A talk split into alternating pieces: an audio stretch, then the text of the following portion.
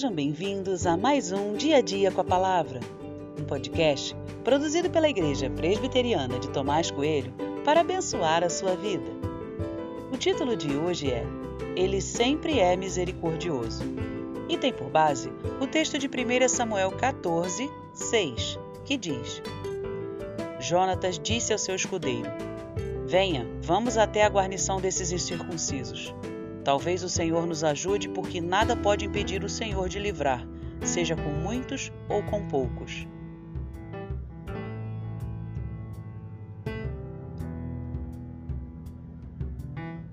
Saul tinha errado feio.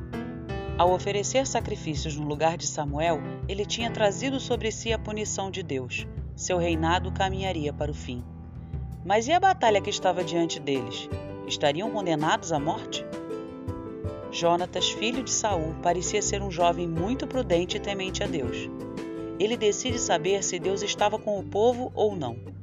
Ele não tem estratégia para a luta. Ele está acompanhado apenas de seu escudeiro. Qualquer falha seria a morte. Ao subir o desfiladeiro e ser avistado pelos soldados filisteus, ele imagina que duas frases distintas poderiam ser ditas, e uma delas mostraria que Deus estava com eles. E assim aconteceu.